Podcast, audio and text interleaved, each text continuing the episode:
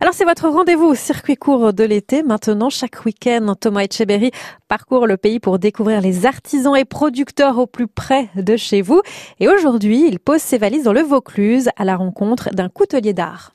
Oui, Loïc Héritier est un passionné de couteaux. L'objet le fascine déjà depuis tout petit et il se fait un plaisir de concevoir différents types, différentes formes pour vous. Mais alors Loïc, d'où vous vient cette passion pour cet objet? C'est un souvenir d'enfance? Bah, Je pense que ça vient de tout petit. Euh, le premier couteau que, que m'a offert mon grand-père. Et de là, quand très petit, j'ai commencé à, les collectionner. Et, voilà, beaucoup plus tard, j'ai eu l'envie de les fabriquer.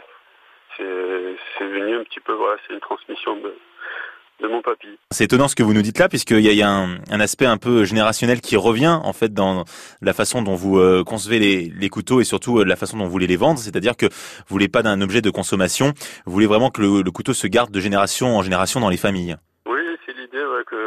que, j'ai de, du, du, couteau et puis également de l'artisanat, c'est qu'on fabrique des objets où euh, on s'implique énormément et on passe beaucoup de temps.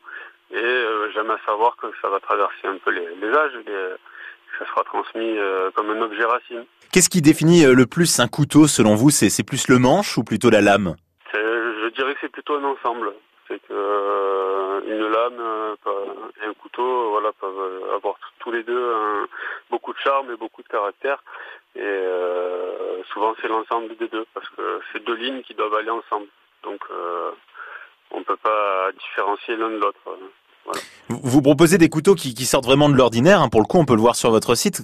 comment les idées de personnalisation vous viennent à l'esprit? Il y a des thèmes qui reviennent plus que d'autres?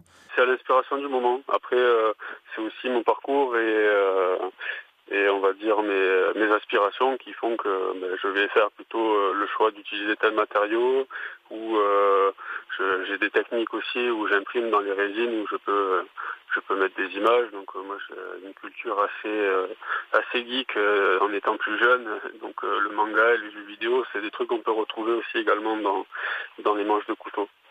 Est-ce qu'il vous arrive de faire des couteaux sur mesure à la demande d'un client par exemple? Oui constamment même si je vais certainement personnaliser ou développer des modèles que, que je fabrique, qui sont déjà existants. Euh, on est toujours sur de, de l'objet unique, puisque tel bois ou tel matériau ou tel, tel acier, telle lame va, va faire en sorte que le, le couteau soit unique. Est-ce qu'il est possible du coup de vous voir à l'œuvre dans votre atelier, de voir un petit peu comment vous, vous confectionnez un couteau Alors mon atelier il est ouvert sur le, Donc quand on vient au magasin, on voit l'atelier, on me voit travailler.